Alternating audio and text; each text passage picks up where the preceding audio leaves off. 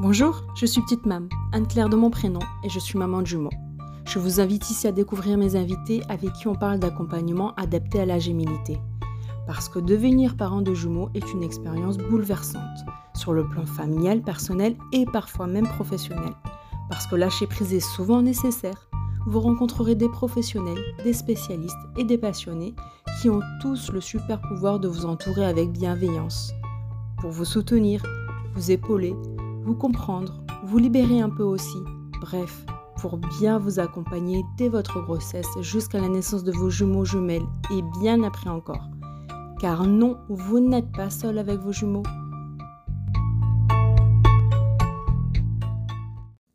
C'est le premier épisode de l'année 2024. Dans ce nouvel épisode, je vous invite à découvrir Mélissa. Elle est conseillère en nutrition et spécialiste de la fertilité, de la grossesse et du postpartum. Lorsqu'elle essaye de concevoir son troisième enfant, Mélissa se rend vite à l'évidence. Cette fois, ça prend plus de temps que les deux premières fois. Elle se remet en question, pense à son mode de vie. Elle prend conscience que fatigue et mauvaise alimentation œuvrent de concert et participent à mettre une partie du fonctionnement de son corps en pause, comme pour prioriser ses besoins vitaux. Une deuxième prise de conscience survient alors pour Mélissa. Elle peut agir, elle peut mieux manger pour relancer le bon fonctionnement de son corps. C'est alors qu'elle se forme à la nutrition adaptée aux femmes. Elle devient notre conseillère en nutrition pendant ces périodes de fertilité, de grossesse et de postpartum. Et en plus de nous donner les clés pour apporter les bons nutriments à notre corps au bon moment, Mélissa nous sensibilise à toutes ces petites choses qui se passent dans notre corps lors de la préconception, de la grossesse et du postpartum. Par exemple, nous avons le pouvoir d'agir sur notre corps et ses rouages afin d'optimiser notre fertilité. Nous pouvons aussi mieux appréhender notre postpartum, et ce avant ou dès la naissance, en apportant à notre corps tout ce dont il a besoin pour récupérer plus facilement de l'accouchement, pour améliorer notre allaitement et pour optimiser notre énergie. Bienvenue dans les secrets de notre corps de femme avec Mélissa. Mélissa qui a à cœur de nous donner toutes les connaissances sur notre fonctionnement dans ces moments de fertilité, grossesse et postpartum. Mélissa pour qui agir sur notre corps passe tout d'abord par savoir comment il fonctionne. Savoir pour ensuite apporter tous les nutriments qui nous aident dans ces moments de femme. Et aussi pour nous sentir moins stressés. Bref, pour nous sentir bien simplement. Bonne écoute. Bonjour Mélissa. Bonjour Anne-Claire. Comment tu vas? Ça va très bien et toi? Ben, ça va très bien. Alors, on est avec toi aujourd'hui pour parler de nutrition Oui, et, et spécialement de nutrition pour femmes.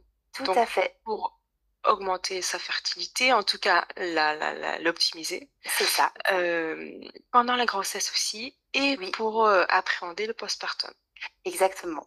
Ouais, Donc, je vais te laisser te présenter, Alors, nous dire oui, euh, ben, un peu comment tu en es venue à, à, à devenir conseillère en nutrition sur cette, euh, cette cible-là de femmes. ouais.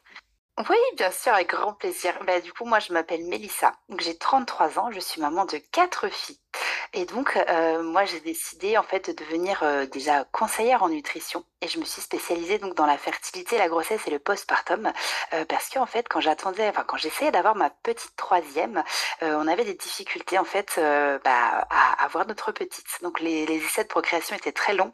Et du coup, euh, j'ai pensé à toutes ces femmes qui avaient des difficultés et je me suis dit qu'il fallait que je me forme sur l'alimentation dans ce domaine-là parce que je savais que l'alimentation, bah, c'est un levier qui peut nous aider pour, pour euh, évoluer sur plein de choses dans notre corps et pour aider notre organisme finalement à bien fonctionner.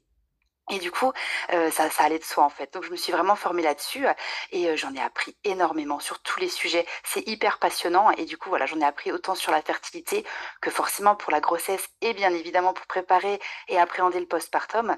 Et du coup, j'en ai fait du coup mon métier et je me suis vraiment spécialisée là-dedans bah, pour pouvoir un petit peu aider toutes ces femmes déjà. Bon ben forcément à booster leur fertilité si possibilité parce que forcément voilà on on remplace pas la médecine s'il y a des problèmes euh, physiques, Oui. bah, malheureusement on peut rien y faire. Mais quand tout va bien, eh ben on peut booster un petit peu le corps humain et ça c'est vraiment juste génial.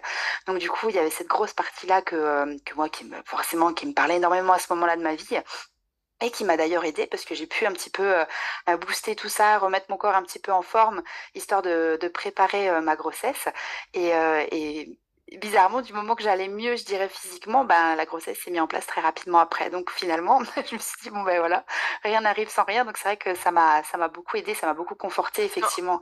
En, fait, ce que tu dis là, c'est que mm, le fait de bien manger, moralement aussi, ça nous fait du bien. Oh oui, énormément. C'est ça, en fait, tout est lié. Finalement, on, parle souvent de santé. Quand on parle de santé et de bien-être, on oublie que le, bien-être passe aussi par la tête énormément. Et que ben, finalement, quand on se nourrit pas bien, et ben, notre cerveau bah, va pas forcément bien fonctionner non plus. Et que du coup, bah, notre morale va moins aller, et ainsi de suite. Et que finalement, bah, c'est un, un, cercle vertueux. Quand on commence à bien manger, c'est qu'après, tout va bien.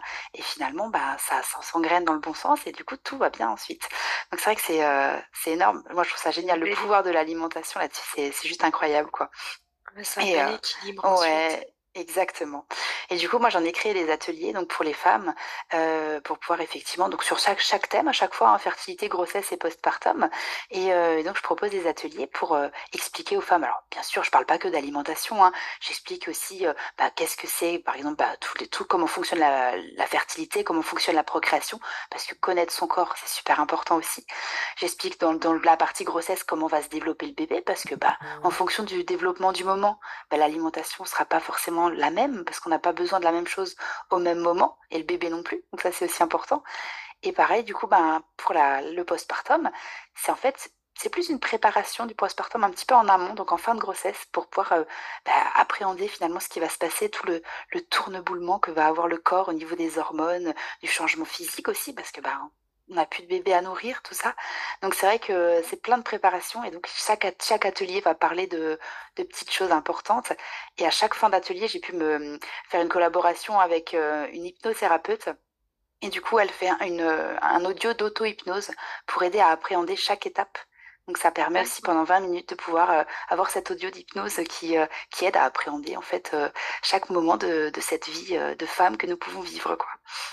Et oui, c'est fou parce que là, tu viens de me faire réaliser qu'en fait, euh, c'est tout, enfin, je le savais déjà, mais le poser comme ça avec des mots, on se rend bien compte qu'il y a plein de phases qui se succèdent Ouais. dans, dans la, la, la, la, la fertilité, la, la, la conception, ensuite la, bah, la fabrication, j'ai envie de dire, la ça, c'est grossesse, ça. Et ensuite bah, la naissance, et, et, et après s'occuper de bébé. Il y a tout ça qui s'enchaîne. Il y a des petits mécanismes qui se, se goupillent comme ça. Et en fait, l'alimentation va venir euh, alimenter, bah, alimenter, voilà, nourrir Oui, c'est vraiment ça.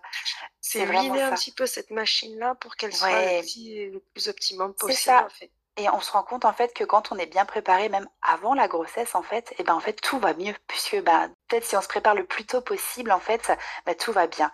Puisque euh, bah, c'est comme quand on se prépare pour un, un marathon. Alors, je prends l'exemple, c'est un peu ça finalement Ah bah notre vie oui, après, bah mais quand on se prépare pour un marathon, on n'y va pas du jour au lendemain en disant allez c'est parti, je vais courir un marathon demain. On se prépare et puis on s'entraîne. Et finalement, ben, l'alimentation va nous aider à, à préparer notre corps, à, à nous entraîner en quelque sorte à ce qu'on va vivre après euh, toute une vie finalement, quoi.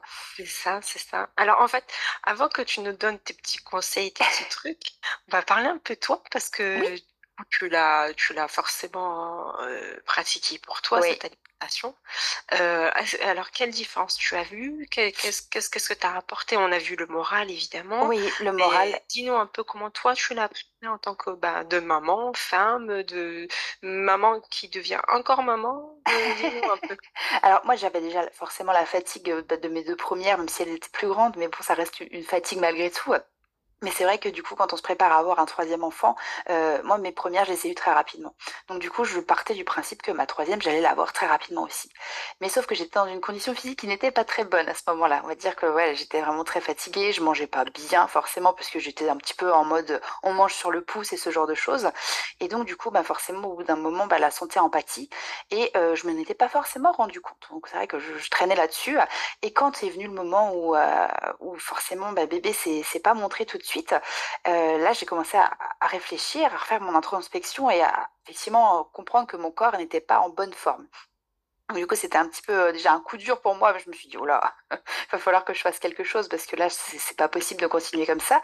Et en fait, c'est finalement moi-même qui me suis mis dans cette situation par mon alimentation et par mes mauvaises habitudes et, euh, et effectivement par tout ce que j'apprenais dans mes études et tout ce que j'ai appris en fait sur le sujet, je me suis rendu compte qu'il y a énormément de choses en fait qui ont fait que mon corps s'est comme mis en pause en quelque sorte. C'est des petites choses qui se sont mis en pause puisque c'était plus vital.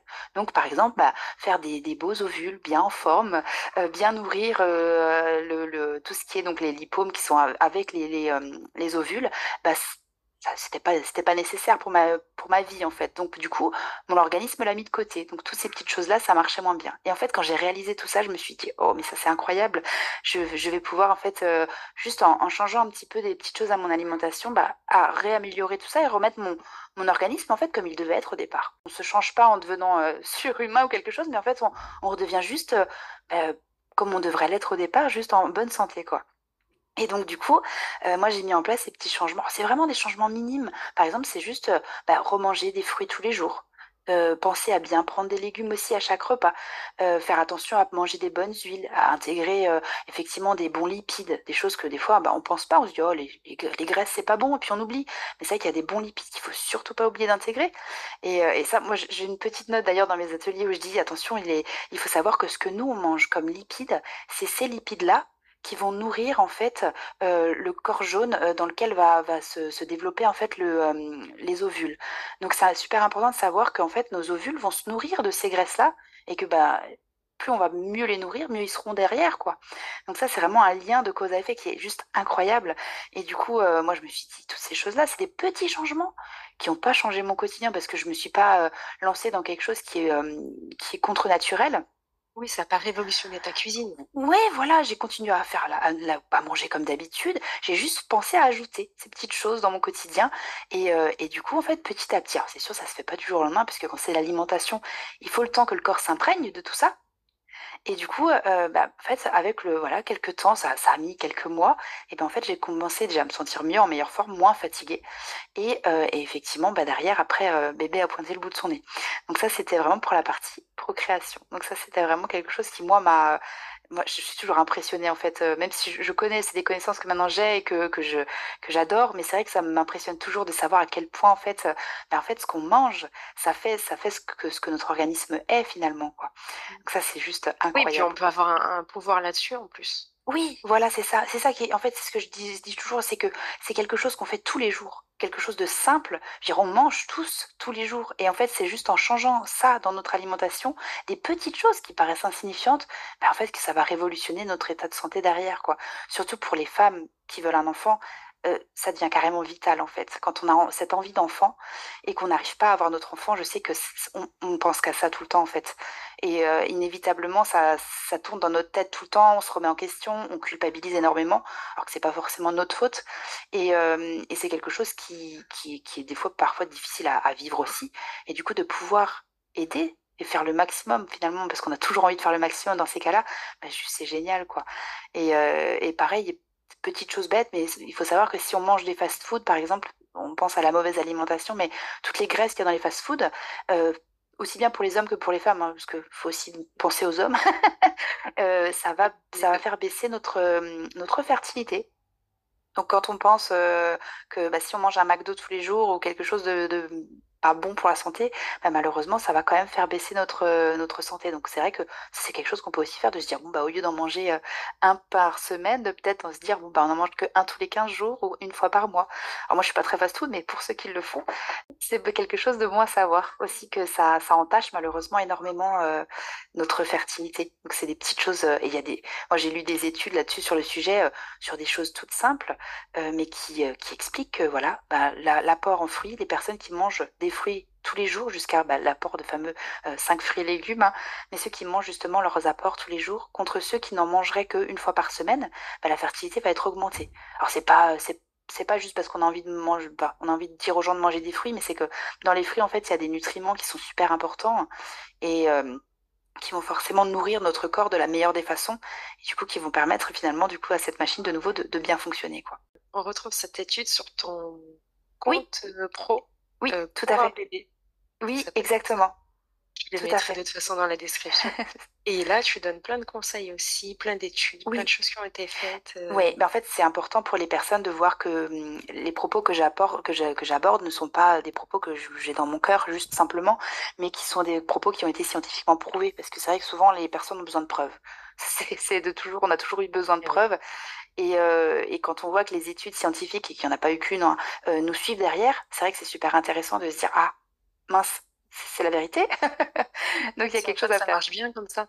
C'est bien oui, comme oui, ça que ça se passe. exactement. Et du coup, au niveau de, de la grossesse en soi, j'imagine que tu as vu aussi des différences Oui, entre les deux fait. premières et la troisième? tout à fait. En fait, alors euh, moi, ma troisième grossesse, déjà en plus c'était un peu particulier. Euh, bon, j'a- j'attendais énormément du coup hein, sur cette troisième grossesse, et euh, donc je l'ai vraiment choyée. Je- J'ai essayé de profiter de chaque instant. Et alors c'est vrai quand on a déjà des enfants, c'est toujours plus difficile de profiter de sa grossesse que, que pour la première. Mais du coup, euh, c'est vrai que j'ai, je me suis du coup particulièrement tournée vers l'alimentation pour euh, pour choyer mon corps aussi, pour choyer ce petit bébé qui grandissait en moi, pour qu'elle ait tous les nutriments nécessaires. Et, euh, et du coup, quand euh, forcément on s'intéresse à l'alimentation, on va s'intéresser à chaque développement du bébé, euh, à chaque étape de la, de la grossesse. Et du coup, ça permet aussi d'être très proche de son enfant, encore plus que ce qu'on pourrait être euh, pendant une grossesse, et euh, de déjà commencer à créer ce lien d'attachement qu'on pourrait avoir après avec lui. qu'on prend de suite conscience de Ouais, ce que on va insérer, euh, ingérer, ça va directement agir aussi sur lui. Et du coup, c'est là où on a cette dimension de, bah, de prendre, de prendre soin de, de soi et de lui, du coup. c'est ça. Et en fait, on, on crée énormément déjà, bah, déjà ce lien en fait euh, qu'on va avoir plus tard avec notre enfant. Quand on prend soin de notre enfant plus tard, bah là, c'est déjà la même chose en fait. C'est à partir du moment où, où le bébé en fait, il s'implante dans notre utérus, bah, en fait, on, on est déjà en train de s'occuper de lui. Et même si c'est inconscient, et même si c'est notre corps qui fait tout le travail, mais en fait, on prend déjà soin de lui. Donc, en fait, la meilleure façon de le faire, c'est de changer quelques petites choses. De nouveau, c'est pas des choses énormes. On peut quand même continuer à se faire plaisir parce que je sais que bah, quand on est enceinte, c'est toujours le moment où on se dit Ah, on va pouvoir se faire plaisir. Je vais Et pouvoir me lâcher. c'est ça. Alors, c'est ça. Il faut savoir se faire plaisir, mais il faut pas non plus euh, euh, manger pour deux. Ce petit, ces, ces petites croyances qu'on avait en fait à l'époque et que nos grands-parents ou nos mamans, même des fois, nous disent Oh, mais c'est bon, reprends-en, tu manges pour deux. Mais en fait, il faut faire attention à ça parce que non, on mange pas pour deux. Et euh, je, je fais aussi tout le détail euh, dans mes ateliers où j'explique que, en fait, euh, en fin de grossesse, donc vraiment toute fin, on n'a que de, besoin de 250 calories de plus. C'est pas grand-chose. Ça correspond à un une tartine de pain, un yaourt et un fruit. C'est vraiment pas énorme. C'est tout petit peu. La Donc c'est vrai petite que fringale en plus et ouais, c'est ce qu'on va voir ça. En fait, et c'est ce que je dis, c'est le, plus important, c'est de s'écouter, d'essayer d'écouter sa faim. C'est pas toujours facile parce que des fois, on n'arrive pas à le faire même avant grossesse, mais que quand on a besoin de quelque chose, euh, il y a des petites euh, croyances qui sont là et qui nous disent, en gros, si tu envie de manger un yaourt, c'est peut-être que ton bébé, à ce moment-là, ou ton corps, il a besoin de calcium. Que si tu as envie d'un petit bout de chocolat, bah, peut-être que tu as besoin de faire à ce moment-là. Que si tu as besoin maintenant de manger euh, un petit carreau de sucre, bah, c'est peut-être que là, à ce moment-là, ton corps, il est en hypoglycémie. Et qu'en fait, il faudrait vraiment écouter ces petites choses-là. Et que si par contre, le corps, il dit, bon là, j'ai envie de manger un McDo, de se dire, ah, qu'est-ce que mon corps a envie? De réfléchir et de se dire, qu'est-ce que je pourrais remplacer pour que ce soit un peu plus sain? Si vraiment, voilà, j'en ai envie tous les jours, pour pas que je me lâche tous les jours dans ce domaine-là, se dire, bah, qu'est-ce que mon corps pourrait avoir envie? Et moi, j'ai vraiment essayé de, pendant ma grossesse, de me tourner vers mes, vers mon corps, d'écouter tout ça, et euh, en appliquant bien sûr toutes les, les connaissances que j'avais, de me dire, bon, bah là, à ce moment-là, je sais que mon bébé, il a besoin de ça. Moi, je sais aussi que j'ai envie de ça. On va essayer de cumuler les deux et de faire au mieux. Et du coup, c'est vrai que c'est une, c'est une approche totalement différente de la grossesse. Et puis, euh, on est vraiment, euh, ouais, on est vraiment tourné en, en, en, en sym- en symbiose finalement avec notre bébé parce qu'on sait que ce qu'on mange, c'est bon pour lui, euh, c'est bon pour nous aussi. Et ça, ça, ça permet aussi de remonter un peu son estime de soi en tant que femme. Parce que mine de rien, on s'oublie parfois pendant la grossesse. Ah oui, oui. Ouais. Et euh, c'est dommage. Tu parlais d'écouter son, son corps et ses envies. Oui, Euh, je veux juste mettre un petit bémol. Je sais pas si je dois le faire, mais ça me vient comme ça et je, oui, je me dis, c'est, c'est une envie, c'est pas, euh, et c'est, enfin, comme tu le disais, c'est un petit carré de chocolat, c'est un petit quelque chose. C'est pas ça. forcément manger une méga assiette de, de, de, de, je sais pas, ou un gros ça. burger énorme. C'est une ça. envie, en général, c'est un, léger besoin truc, que c'est le, ça. le, le corps a besoin. C'est ça, c'est vraiment des petites, des petites choses finalement qu'on va se permettre de prendre qu'on- comme des petits grignotages en quelque sorte que d'habitude c'est pas bon de grignoter, mais que là sont peut-être nécessaires à ce moment-là. J'ai un petit yaourt, un petit carreau de chocolat, ce genre de choses. Mais c'est vrai que comme, comme tu le dis, effectivement, de se faire une assiette de frites en plein milieu de l'après-midi, c'est pas la bonne idée. Mais ouais, euh, voilà. Bon, après, on c'est peut ça. très bien craquer un jour euh, sur une grossesse entière, c'est Oui, pas grave, voilà, en fait c'est toujours ça. mais C'est oui, non, une fois de temps en temps, c'est comme dit, c'est jamais grave. C'est c'est, en fait, faut toujours être dans l'équilibre. C'est-à-dire que même si voilà, un jour effectivement, bah on a vraiment très très très très très envie de manger une assiette de frites l'après-midi. Bon, ben, ma foi, c'est pas grave, on le fait, mais il faut pas que ce soit régulier tous les jours. Sinon, c'est ce que c'est ce que euh, c'est ce que je préconise, c'est de trouver une alternative plus saine. Si notre corps réclame des frites, peut-être qu'il a juste envie de manger quelque chose de gras, mais du coup, il faut lui donner de la bonne graisse. Peut-être plus se tourner après vers autre chose, trouver une astuce qui, qui permet de, de trouver quelque chose de plus sain, mais qui apporterait la, les les bons nutriments que nos corps notre, nous réclament finalement. Oui, voilà, il ne s'agit pas de, de, se frustrer aussi. Ah non, surtout pas. Pour bébé. Il faut, faut, voilà, faut garder cet ça, ça. et essayer au plus possible d'apporter les, les, bonnes graisses, les Exactement. bons nutriments. Il faut savoir se faire plaisir pour pas... Parce que nourrir son corps, c'est bien, mais il faut aussi nourrir son esprit. Ça, c'est aussi très ça, important. C'est ce que j'ai dit, ça participe aussi au bien-être. Ouais, exactement. Il faut savoir trouver en fait une alternative mais qui nous fait tout autant plaisir que l'autre. Et alors parfois c'est pas facile, mais on trouve toujours. Vraiment, il y a toujours possibilité dans tout ce que ce qu'on a à notre disposition, je dirais, sur l'alimentation. Il y a toujours moyen de trouver quelque chose bah, en alternative à, à, une autre finalement. Donc c'est vraiment, euh, c'est vraiment possible, je dirais, de, de manger sainement malgré tout. À chaque besoin de, de ouais. du bébé par rapport à, je sais pas, il est en train de développer euh, ses os, par exemple? Ses os, ses cellules ouais. du cœur. C'est à chaque ça. étape, il y a un nutriment qui ça. va favoriser et Exactement. optimiser en tout cas cette, ouais, cette fabrication de cette oui. partie du corps. C'est ça. Et il y a des choses, euh, moi j'étais très impressionnée du coup en suivant toute l'évolution des, euh, des bébés. C'est vrai que, euh, par exemple, il y a les, les dents qui sont formées extrêmement tôt en fait dans le dans le c'est les premières semaines en fait euh, du développement du bébé des choses qu'on pense pas on se dit mais déjà et euh, du coup c'est assez impressionnant de se dire bon bah à ce moment-là faut, faut faut manger des choses qui vont aider à fortifier finalement la création des dents toutes ces choses là qui sont qui sont nécessaires.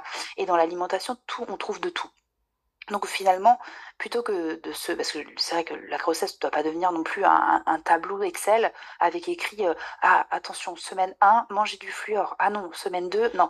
Il ne faut pas que ce soit que ça devienne mathématique parce que sinon c'est plus naturel et c'est mauvais aussi de devenir trop cartésien, j'ai envie de dire. Donc du coup, c'est important de savoir dans l'ensemble ce qu'il faut mais aussi de savoir que dans l'alimentation, on trouve de tout si on mange varié. Donc moi, je, précise qu'est-ce qu'il faut à, chaque période si la personne a envie de se lancer dans, ça, mais je précise aussi qu'il ne faut pas effectivement euh, se casser la tête là-dessus et de manger finalement un peu de tout tout le temps pour être vraiment dans cet équilibre alimentaire et euh, d'avoir cet apport fait au quotidien si on apporte tout au quotidien à notre corps, bah, finalement, il va manquer de rien. Après, il faut juste pas oublier certaines choses. Oui, et je, je raconte, c'est ça. Et moi, je raconte toujours une anecdote par rapport au calcium, parce que je dis toujours, on a besoin de calcium pendant la grossesse. C'est super important. Il faut pas oublier de manger, euh, bah, que ce soit des laitages, du fromage euh, ou euh, effectivement d'autres aliments où il y a du calcium dedans, parce que malheureusement, c'est c'est le les laitages animaux qui, qui apportent le plus de calcium. Et J'expliquais que moi, j'en mangeais pas beaucoup à, à un moment et, euh, et que je, je, suis partie en vacances, fin, fin de grossesse. J'étais à 7 mois de grossesse, je pars en vacances. Euh, on était en train de marcher sur la plage. Je me suis dit que j'allais pas mettre mon petit ventre dans l'eau froide parce qu'il était vraiment très froid. On était en Normandie, donc c'est ah un oui. peu frisquet. et du coup, je, je, je veux me remettre mes chaussures sur la plage. Pourquoi sur la plage? Je ne sais toujours pas encore aujourd'hui. Je tourne et je me cogne le pied dans un rocher. En voulant me rattraper, j'ai failli tomber. Je me dis, bon, pas grave, je me suis cogné le pied. Bon, le pied était un peu en sang, je remonte la plage, je remets mes chaussures, et le, soir, le pied était un peu bleuté. Je me dis, hm, c'est pas, fou cette histoire. Et en fait, je, suis un peu une tête dure, donc j'ai attendu deux, trois semaines comme ça, un boîtier sur mon pied. Je me suis dit, bon, bah, pas le choix, il faut que j'aille faire une radio. Alors, les radios, quand on est enceinte, c'est normalement totalement proscrit, donc ils m'ont vraiment fait une radio sur un mouchoir de poche. Et là, la, la manip radio qui me dit, mais madame, votre orteil est cassé. Je dis, mais ah bon? Elle me dit, ah oui. C'est ça loupe pas. Ah ouais, et je m'étais cassé le pied. Et en fait, euh, enfin l'orteil. Et du coup, euh, j'ai pas euh, réussi à réparer cette fracture osseuse pendant toute ma grossesse. Alors, il me restait que, que deux mois de grossesse, hein. mais j'ai pas réussi à réparer cette fracture parce qu'en fait, tout le calcium que je mangeais, bah, il allait à mon bébé qui construisait ses os.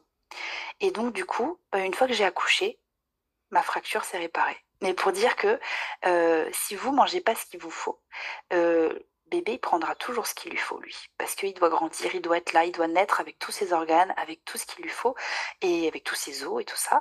Et du coup, bah, si malheureusement bah, vous oubliez de manger certaines choses, ou si vous ne le mangez pas parce que vous avez peur de prendre du poids ou ce genre de choses pendant la grossesse, bah, en fait, bébé, lui, va se servir ailleurs. Et ça peut créer des carences, ce genre de choses, mais juste pour donner l'exemple que, bah voilà, moi, ma fracture, c'était pas nécessaire. hein. Le- Les os de mon bébé étaient plus importants, ma fracture, ça pouvait attendre. Donc, du coup, ouais, c'est fou la fou, hein. Ouais, donc juste un petit exemple par rapport juste au calcium où j'en mangeais pas énormément, où je me suis dit, bah en fait, si j'en ai mangé plus, peut-être que j'avais, j'aurais réussi à réparer et ma fracture tout en construisant mon petit bébé. Donc, euh, ouais, c'est quand même, euh, c'est quand même assez fou, quoi. Ou au niveau du... Bah, on va arriver au postpartum, du coup, parce qu'une Oui, fois que bébé est né, euh, voilà, alors, on- le.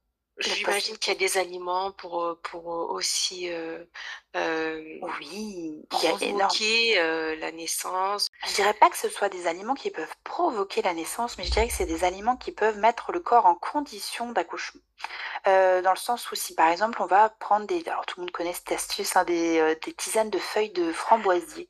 Mm. Euh, alors les plantes sont aussi une grande aide, j'en parle aussi parce que j'avais fait une, spécialis- une spécialisation en naturopathie pendant mes études et c'est vrai que les plantes nous aident énormément sur plein de petits points. Alors c'est pas c'est pas des énormes choses, mais ça peut nous aider à certains points de- d'utiliser les plantes. Et par exemple le framboisier peut énormément aider euh, pour la préparation à l'accouchement. Donc en fait ça va assouplir le col de l'utérus. Ça va pas aider finalement la- l'accouchement, mais ça va ça va Ça va mettre en assouplir ça. Ça met en condition. Voilà, les plantes vont vraiment nous mettre en condition. Euh, après, moi, ce que je préconise en fin de grossesse, c'est de manger beaucoup de fibres parce qu'on est toutes obligatoirement constipées après l'accouchement. On est même si c'est une constipation qui dure que quelques heures, parce que ben forcément en fait quand on va euh, quand on va accoucher, tout notre tout, tout- toute notre énergie en fait euh, va partir pour l'accouchement et du coup on va plus euh, donner d'énergie du tout à la digestion. Donc le corps en fait il va se mettre en pause à ce niveau-là, ce qui va créer une contraction, enfin une, constipation temporaire et c'est pas drôle du coup. Et c'est vrai que si on veut que ça dure le moins longtemps possible, moi je conseille vraiment les, les les semaines avant, euh, 15 jours ou 3 semaines avant parce qu'on sait jamais précisément euh, quand on va accoucher, de manger de plus, plus de, de légumes avec des fibres, hein, tous les légumes verts qui vraiment vont nous apporter beaucoup de fibres euh, pour préparer en fait tout, ce- tout cet après, tout ce postpartum et qui peut être très désagréable. On est déjà fatigué de l'accouchement, donc si on peut s'éviter les petits mots qui, on sait qu'ils vont survenir, mais si on peut les raccourcir, autant le faire, ce sera, ce sera toujours bénéfique, quoi. Oui. Et puis Ouais, pour, pour- pour le, le moral, euh, c'est mieux. Pour gérer la fatigue, c'est mieux aussi. c'est ça, D'être en bonne exactement. c'est ça exactement. vrai. Il y a plein de, il y a plein de petites choses comme ça. C'est vrai que donc je te disais, il y avait les, les fameuses plantes hein, qui peuvent aider effectivement euh, à mettre en condition, mais aussi pas mal de, vitamines. Alors, on va être obligé parfois de passer par des compléments alimentaires parce qu'on va avoir des, euh, nutriments qui sont pas beaucoup présents dans l'alimentation. On a par exemple le, le magnésium euh, qui est, on, est 75% hein, sur la population française à être en carence de magnésium. Donc c'est énorme. Et en fait, parce que tout simplement, il y en a très très peu dans l'alimentation. Si on voulait en fait manger, euh, enfin se nourrir suffisamment en magnésium, il faudrait manger par exemple une, une tablette de chocolat entière par jour. Donc après le ratio euh, bénéfice et euh, déficit, c'est pas pas foufou, on va dire. Dans du chocolat. C'est ça. Donc c'est ceux qui aiment le chocolat, ils se disent oh mais c'est génial. Mais, mais après c'est vrai non, que moi j'étais plutôt pour là, mais c'est vrai qu'après malheureusement bah, toutes les graisses qui vont par- qui vont venir dedans, parfois le sucre aussi si on mange du chocolat euh, qui n'est pas à 100%, bah, c'est vrai que bah, ça va pas être si positif que ça et du coup le le gain qu'on aurait de magnésium bah, serait, serait effacé par le négatif à côté. Donc du coup, c'est c'est plein de petites choses comme ça qui sont parfois difficiles euh, à avoir dans l'alimentation. Et du coup, bah, là, on est obligé de passer par des compléments alimentaires. Donc du coup, je parle aussi, voilà, tous ces compléments, donc le magnésium, quelque, quelque chose de très important aussi. Euh, alors le fer, bien évidemment, ça on le sait tous. euh, maintenant, le fer, ça c'est primordial.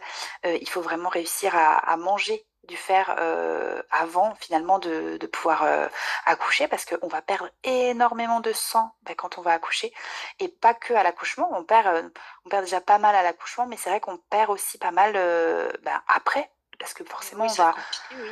Il y a des personnes qui peuvent avoir jusqu'à huit semaines de saignement hein, après la- l'accouchement donc ça peut ouais, ouais voilà tu connais Je connais, je connais. ouais, ouais. Et, et malheureusement, c'est vrai que c'est euh, c'est aléatoire. On peut avoir des saignements pendant 15 jours, donc super, ça c'est génial, hein, c'est, euh, ça dure que 15 jours, tant mieux, c'est comme des petites règles et puis c'est c'est réglé. Mais c'est vrai que quand on a les saignements pendant 8, semaines, on, on est, on est juste, euh, on est vidé, en quelque sorte, quoi. On n'a plus d'énergie, euh, on doit, euh, on doit reconstituer ce sang sans arrêt, enfin notre organisme doit reconstituer ce sang qu'on perd. Et du coup, c'est vrai que de, se- de préparer notre corps à être suffisamment euh, bah, rempli de fer, en quelque sorte, eh ben, c'est important aussi. Donc ça, je dirais, euh, important le fer, le magnésium. Et après, préparer aussi euh, avec des, mm, des bons... Euh, je sais pas si tu as déjà entendu parler de ces, de ces graisses, en fait, qui sont très importantes, en fait, pour éviter la dépression postpartum on a des, euh, bah, tous les oméga 3, 6, 9 en fait, euh, qu'il faut vraiment, euh, il faut les avoir en quantité suffisante dans notre corps. Si on les a en quantité suffisante dans notre corps, en fait, d'un point de vue cérébral, en fait, il a été prouvé du coup que si on a plus de, ces bons lipides dans notre corps, on va avoir moins de risques euh, de tomber dans une dépression postpartum. Alors c'est pas forcément une valeur euh, à 100%, hein, c'est pas euh, manger des graisses et c'est fini, il n'y a pas de dépression, mais c'est pour éviter les risques. Donc c'est toujours important de se dire, on ne sait pas en fait si on va faire une dépression postpartum. Avant d'y être, même si on se dit moi jamais je ferai une dépression postpartum, selon ce qui va se passer, selon le tourneboulement hormonal, selon l'environnement, selon plein de choses, selon le lien qu'on va avoir avec notre bébé, ça, va changer plein de choses. Et du coup, de, de se dire que peut-être avec juste un petit peu d'apport alimentaire supplémentaire, on peut éviter, enfin réduire ce risque. Ben ça, c'est super chouette aussi. Donc moi, je préconise énormément de préparer ça aussi. Alors ça, ça peut être juste quelques jours. Ça peut même être le, je dirais juste le jour après l'accouchement, puisque c'est quelque chose qui est très vite absorbé par le corps, les lipides. Mais ça, c'est quelque chose que je, préconise énormément. Je dis toujours, prenez des, même si vous devez vous complémenter avec des petites cellules, parce qu'à l'hôpital, ils vont pas vous servir des bonnes choses, malheureusement c'est vrai que moi, la préparation au postpartum, j'y accorde un, soin tout particulier parce que ça va durer très longtemps en fonction de certaines personnes. Je sais que euh, quand on cherche sur Internet la définition du postpartum, on va trouver la fameuse définition euh, des médecins qui disent comme quoi bah, le postpartum, il va durer jusqu'au retour de couche. Point. 45 jours à peu près, c'est ça C'est ça, c'est... Euh, juste le temps que ça revienne. C'est un postpartum, euh, ça, c'est médical. Physique, enfin, physique, physiologique. Hein. Voilà, ça c'est vraiment, je dirais, le, postpartum réel. C'est ça. C'est en fait, c'est pas la bonne définition pour moi du postpartum. Ça, c'est vraiment ce qu'ils appellent le postpartum médical. Alors, ils le, ils le divisent en plus. ils appellent ça. Il y a le postpartum immédiat, le postpartum secondaire. Donc, le postpartum immédiat pour eux, c'est euh, c'est quand il y a l'expulsion du placenta. Ça, c'est ça, c'est bon, c'est que le postpartum immédiat est passé. Et le secondaire, euh, c'est tant qu'on est à l'hôpital. Après, on n'est plus là, donc euh, c'est plus, plus leur problème. et en fait, après, on a le postpartum que nous, on va vivre, nous, en tant que femmes, et qui, celui-là, peut durer des années. En fait, le postpartum, euh, des fois, on me demande, mais ça dure combien de temps un postpartum? Mais je dis, ben, ça dépend de chaque femme. Le postpartum, il s'arrête quand la femme, elle, se rend compte que son postpartum est fini. Mais il peut durer des années parce que, en fait, le postpartum, ça va durer tant que notre corps n'a pas repris un rythme de croisière, tant qu'on n'a pas, nous aussi, dans notre vie, même sans parler forcément que du corps, retrouvé un rythme de croisière et en tant que femme, mais, et en tant que maman après, quand on, quand on a des enfants, ben, c'est pas tout de suite le rythme de croisière. Je sais qu'ils vont avoir trois ans et je me dis, en fait, je suis toujours en postpartum. Je ne dors toujours pas. C'est ça, Donc, exactement. Je suis toujours en postpartum. Exactement. Et, il y en a. Jusqu'à quand ça va durer Exactement, et on ne sait pas en fait. Et c'est important de se dire qu'il n'y a pas de bonne, de bonne réponse à cette question de combien de temps dure le postpartum et que ça peut durer des années et que du coup, de, de une, il faut être super bien préparé donc avant pour, pour tout ce qui est le postpartum, je dirais lié à l'accouchement, parce que c'est une partie qui est quand même très, euh, très compliquée, justement tout, tout, ce côté physique, où on va perdre énormément de sang, où on va avoir euh, tout ce changement hormonal, parce que forcément, bah, on n'a plus les hormones de grossesse, donc il y a une chute hormonale d'un coup. On ne sait plus comment on s'appelle, on est, on est complètement paumé, notre corps il se dit Oh, moi je veux mes hormones, là, ça vient de. Pourquoi je les ai plus En plus, ça était trop bien ces hormones-là. Et c'est ça Et du coup, euh, on a tout ça va entraîner plein de choses, la chute hormonale, hein, parce qu'on va avoir les chutes de cheveux qui vont tomber donc ça c'est ça c'est quelque chose qui fait peur à pas mal de femmes. Donc pour rassurer toutes les femmes, les cheveux qu'on perd en postpartum, c'est tous les cheveux qu'on n'a pas perdus pendant la grossesse. Parce qu'en fait, pendant la grossesse, la chute de cheveux, ça, ça, se met en pause. En fait, les hormones vont permettre en fait de mettre en pause la chute des cheveux. Donc tous les cheveux qu'on n'a pas perdus pendant 9 mois, des beaux cheveux alors? Voilà, on a des magnifiques cheveux et puis on a des cheveux, voilà, on a plein de masse et tout, enfin vraiment. Et donc bah, forcément, une fois qu'on n'a plus des hormones qui nous maintiennent les cheveux, bah, tous les cheveux qui auraient dû tomber pendant 9 mois, ils tombent. Donc du coup, ça fait... encore, j'ai l'impression. Hein. Et oui, parce qu'en plus, on a ceux qui tombent habituellement. Donc du coup, on a tous ceux de 9 mois, plus ceux qui tombent en temps normal. Donc du coup, ça crée des masses. Moi, je vois quand je me lave les cheveux, ou même quand je me les brosse, mais c'est incroyable. J'ai l'impression de faire des perruques avec à chaque fois. Je dis, mais c'est quand même... Oui, par boule de... Par mais j'ai pas encore de trous, donc je me dis que tout va bien. Mais du coup... Mais du coup, on a, on a ça qui va arriver euh, donc suite à la, à l'accouchement. On a aussi les, les fameuses tranchées. Je sais pas si toi tu en as eu du coup des tranchées. Les tranchées, c'est les fameuses contractions qu'on peut avoir. euh, euh, ah bah, qu'on a en fait forcément après l'accouchement. Alors souvent, euh, certaines femmes ne les ressentent pas. Et euh, plus tu as d'enfants, plus tu les ressens. Donc moi, je sais que première grossesse, pas de tranchée. J'étais là, je fais super, je ne sais pas ce que c'est les tranchées, mais je n'ai pas l'impression que ce soit très sympa. Deuxième grossesse, là j'ai compris, on m'a dit, vous avez mal? Oui. Je dis, en fait, j'avais des contractions après l'accouchement. Et en fait, c'est des contractions. C'est incroyable parce que le corps est juste incroyable.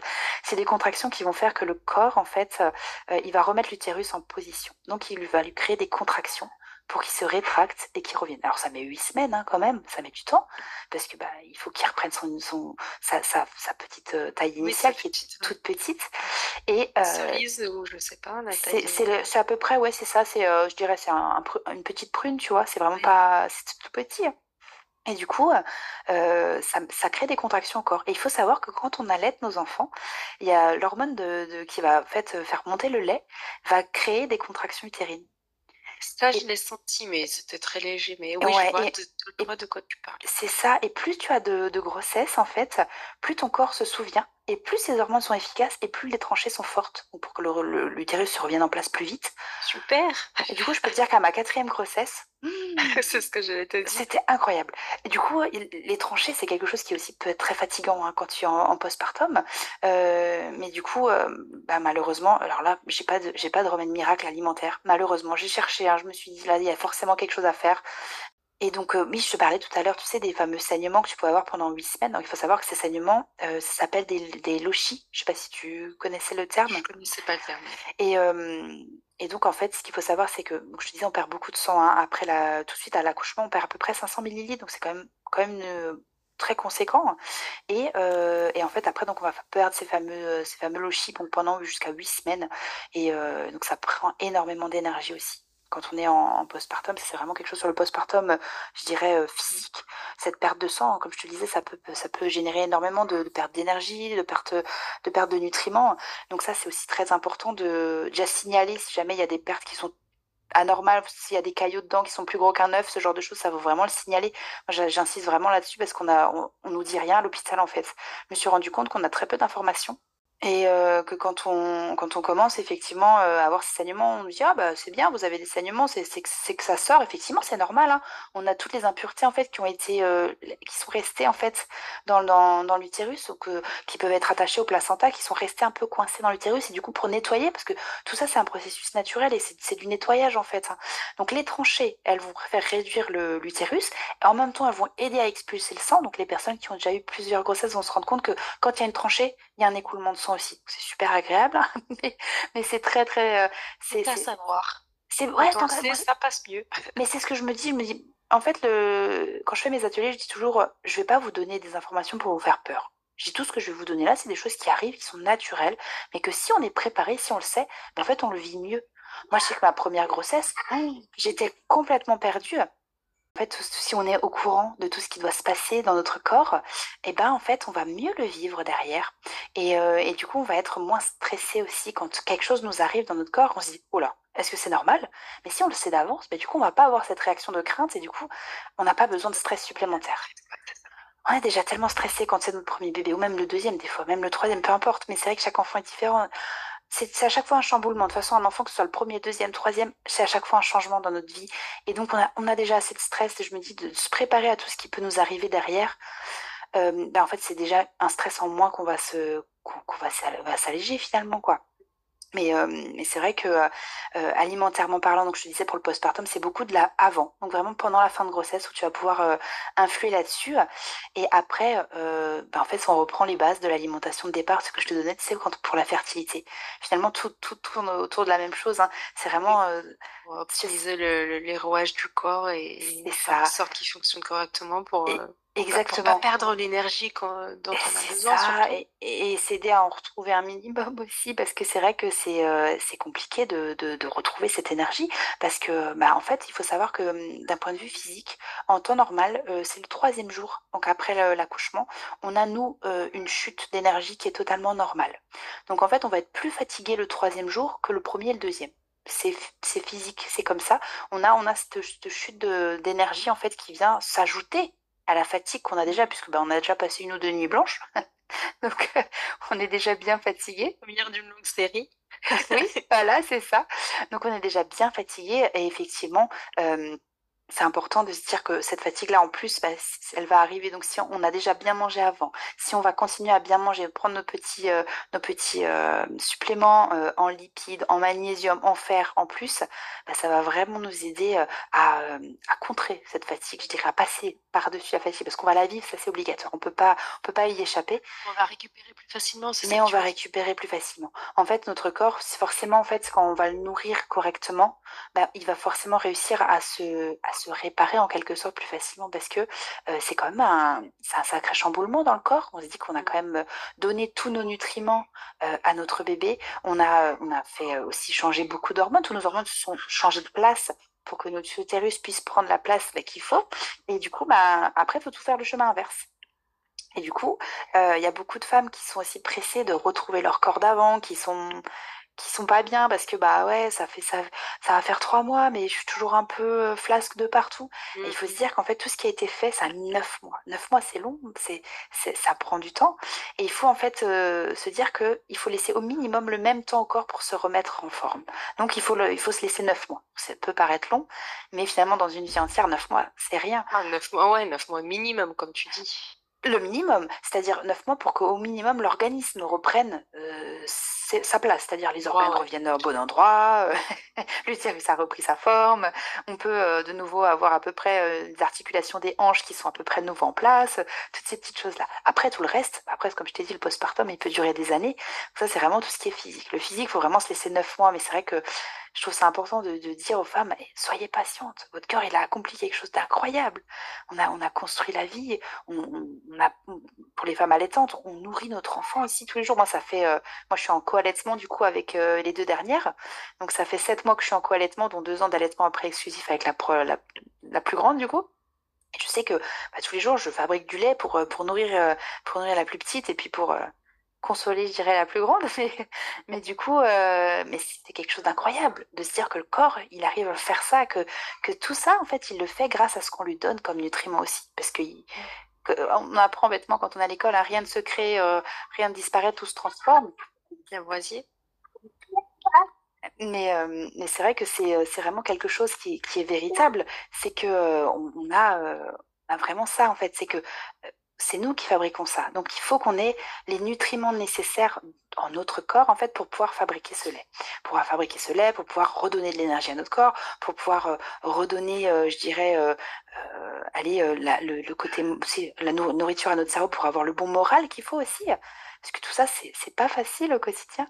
Alors les, les aliments boostent les, dis-nous, boostent lactation. Alors, je pense que ça va intéresser plus d'une maman C'est de ceux qui sont qui sont pas très bons, euh, je dirais. Euh, quand on, quand on le mange, on n'est pas très forcément. Il y en a, les personnes n'aiment pas toujours ça. Mais il y a le, le fenouil qui est très bon pour, euh, pour, la, pour la lactation, ça c'est bien connu. Euh, après, c'est plus, euh, c'est plus les plantes, je dirais, qui sont, qui sont bonnes pour booster la lactation, parce que c'est vrai qu'on prend souvent des infusions de fenouil. pour les personnes qui n'aiment pas en manger, ça c'est pas mal. Après, il n'y a pas vraiment d'aliments. C'est vrai qu'on me demande souvent, mais qu'est-ce qu'on peut faire pour booster la, la, la lactation? Ben, En fait, il faut juste manger, manger de tout de nouveau. C'est pareil, c'est un, petit c'est un petit peu le même combat à chaque fois. Par contre, il y a des aliments qui sont à éviter. Par exemple, il ne faut pas manger de persil parce que le persil, ça va réduire la, lactation. Ah oui, c'est plus dans ce sens-là alors. C'est plus dans ce sens-là. En fait, c'est ça qui est dangereux, c'est que nous, on cherche toujours à booster la lactation, mais en fait, on oublie que finalement, c'est plus l'inverse qui est dangereux, c'est-à-dire qu'on a pas mal d'aliments ou de plantes qu'on va manger sans s'en rendre compte, des épices, principalement des épices. J'ai toute une liste euh, qui existe hein, d'épices, elle est long comme le bras, mais euh, donc il faut éviter euh, pour, euh, pour la lactation parce que c'est vrai que ça peut être euh, ça peut être dramatique parce que ça peut arrêter la lactation. Par contre, ça, ça peut aider à contrario les femmes qui cherchent à, à arrêter la, à stopper le, la montée de lait. Ça, ça peut être ça peut être pas mal aussi effectivement de se dire bon bah voilà, tu manges du persil, tu arrêtes ta lactation, ça, ça aide beaucoup. Mais c'est vrai que le reste pour booster la lactation, je dirais à part le fenouil, manger de tout, mais, mais c'est vrai que bah, il n'y a pas de miracle. Il n'y a pas de, il a pas d'aliments miracles qui vont aider finalement à, à booster ce, ce lait. de naturel. Il faut le solliciter et ça vient Exactement. En fait, pour booster sa lactation, c'est plus physique euh, qu'alimentaire. Alors bien évidemment, si tu veux créer un lait de qualité, tu vas bien manger et ton lait va être de qualité. Mais pour avoir beaucoup de lait, il faut stimuler la lactation d'un point de vue physique. Donc, soit euh, euh, soit tirer son lait de façon très régulière à petite, voilà, pour stimuler la montée de lait ou faire juste téter bébé plus souvent, parce que il faut se faire confiance aussi. Je sais que parfois l'allaitement c'est difficile parce que on ne sait pas comment ça marche, on ne sait pas si bébé tète bien. Mais c'est vrai que si on le fait venir, ne serait-ce que allez, toutes les 30 minutes, ne, juste 5 minutes toutes les 30 minutes, bah en fait ça va, ça va créer la montée de lait. Il faut savoir que le corps met 24 heures à s'adapter à la quantité de lait qui aura été tirée.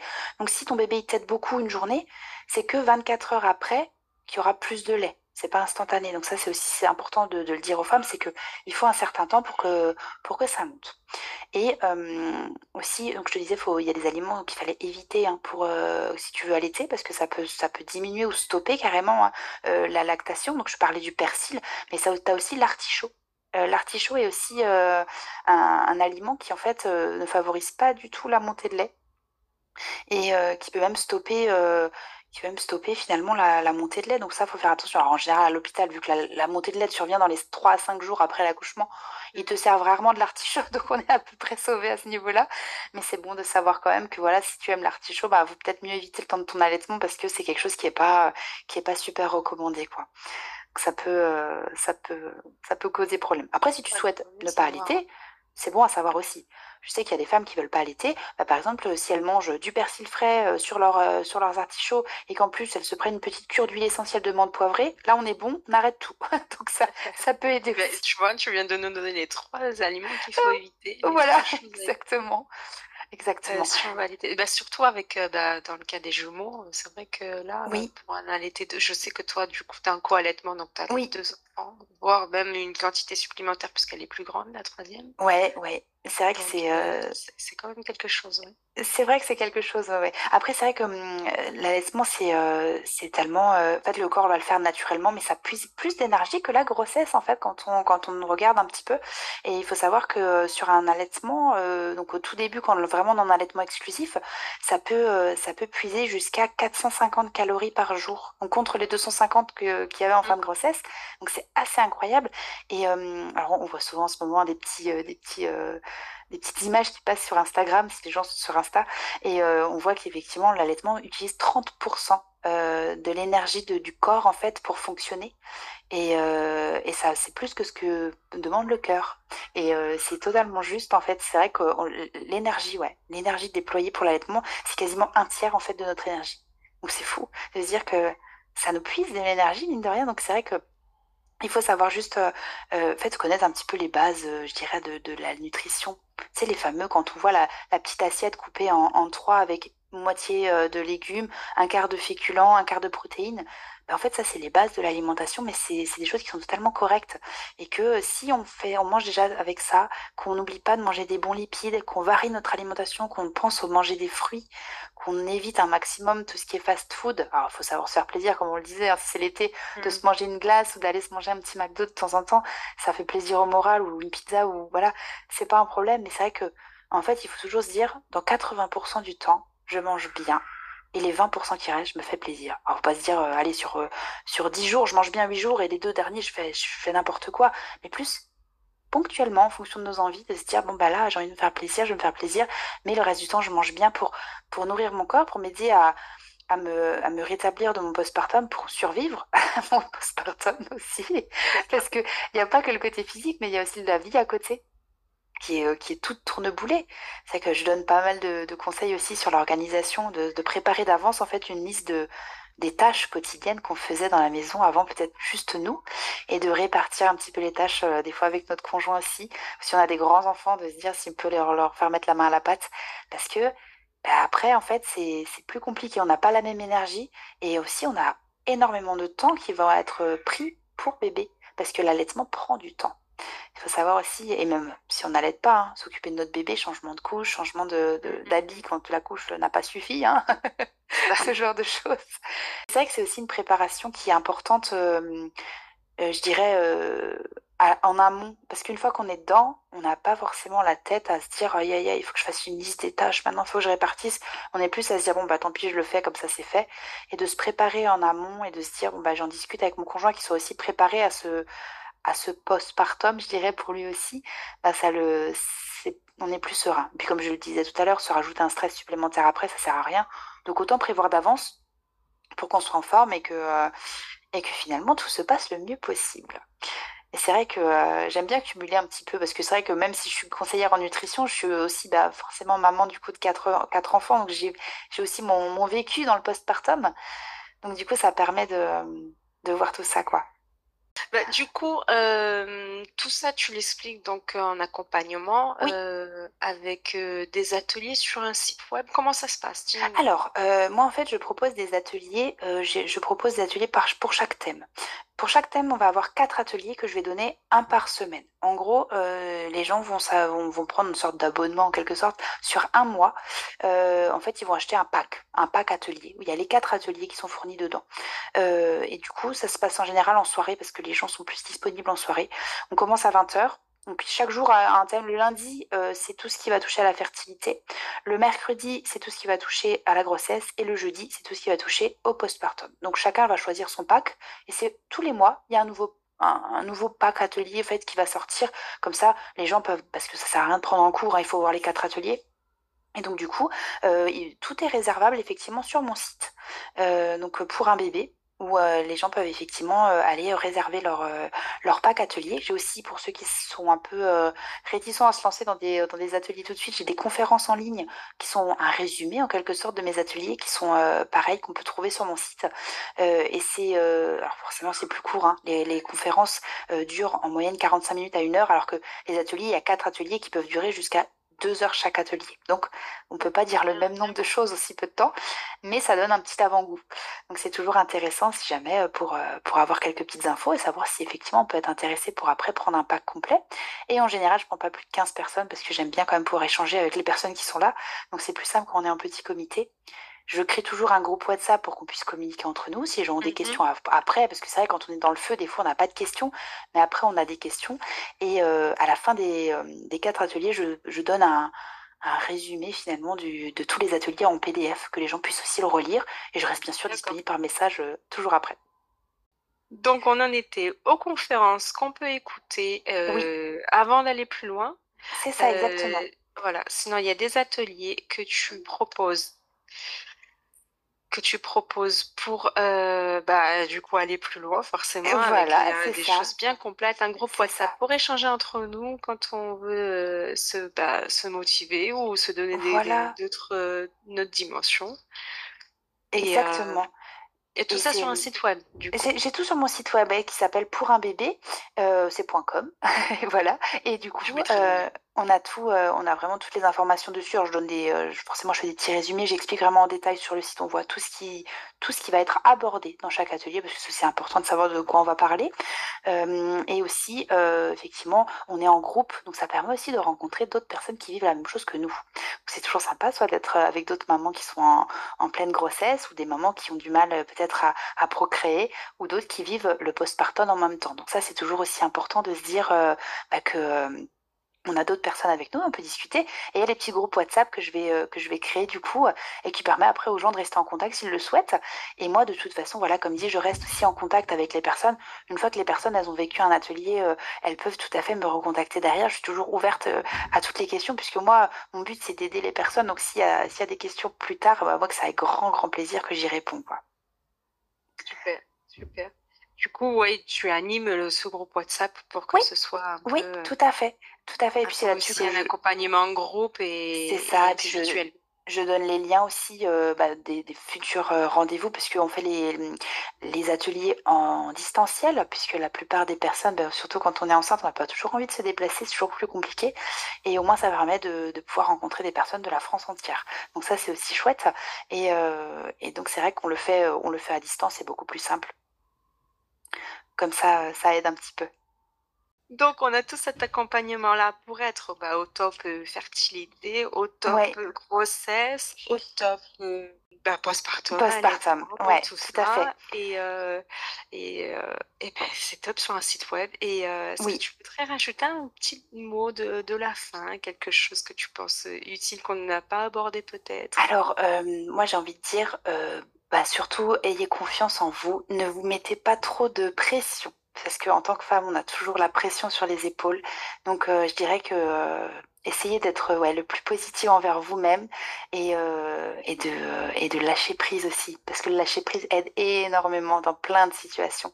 Alors, c'est pas le lâcher prise du genre je ne veux plus rien faire, je m'en fous de tout, mais c'est plus le lâcher prise dans le sens où euh, la situation est comme elle est, c'est pas grave, ça ira, ça va aller mieux avec le temps, mais voilà, on lâche prise et tout va bien se passer. C'est vraiment ça que j'ai envie de dire et de pas euh, de pas prendre les choses non plus euh, trop au sérieux. Tout vient tout vient tout doucement. Faites ce que vous pouvez, faites le mieux que vous pouvez.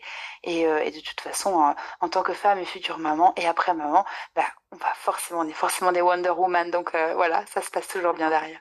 Et puis ça participe aussi à, à, enlever un petit peu de stress dans tout ça. Ouais, exactement. Exactement. Et je voulais aussi te, remercier énormément, Anne-Claire, hein, pour, euh, pour ce podcast, parce que ça me fait très très plaisir de pouvoir le partager avec toi. C'est vraiment super chouette. Et bien moi aussi, je suis très contente de t'avoir avec nous pour que tu nous parles de tout ça. Et, euh, et ben merci Mélissa. Merci beaucoup. Merci.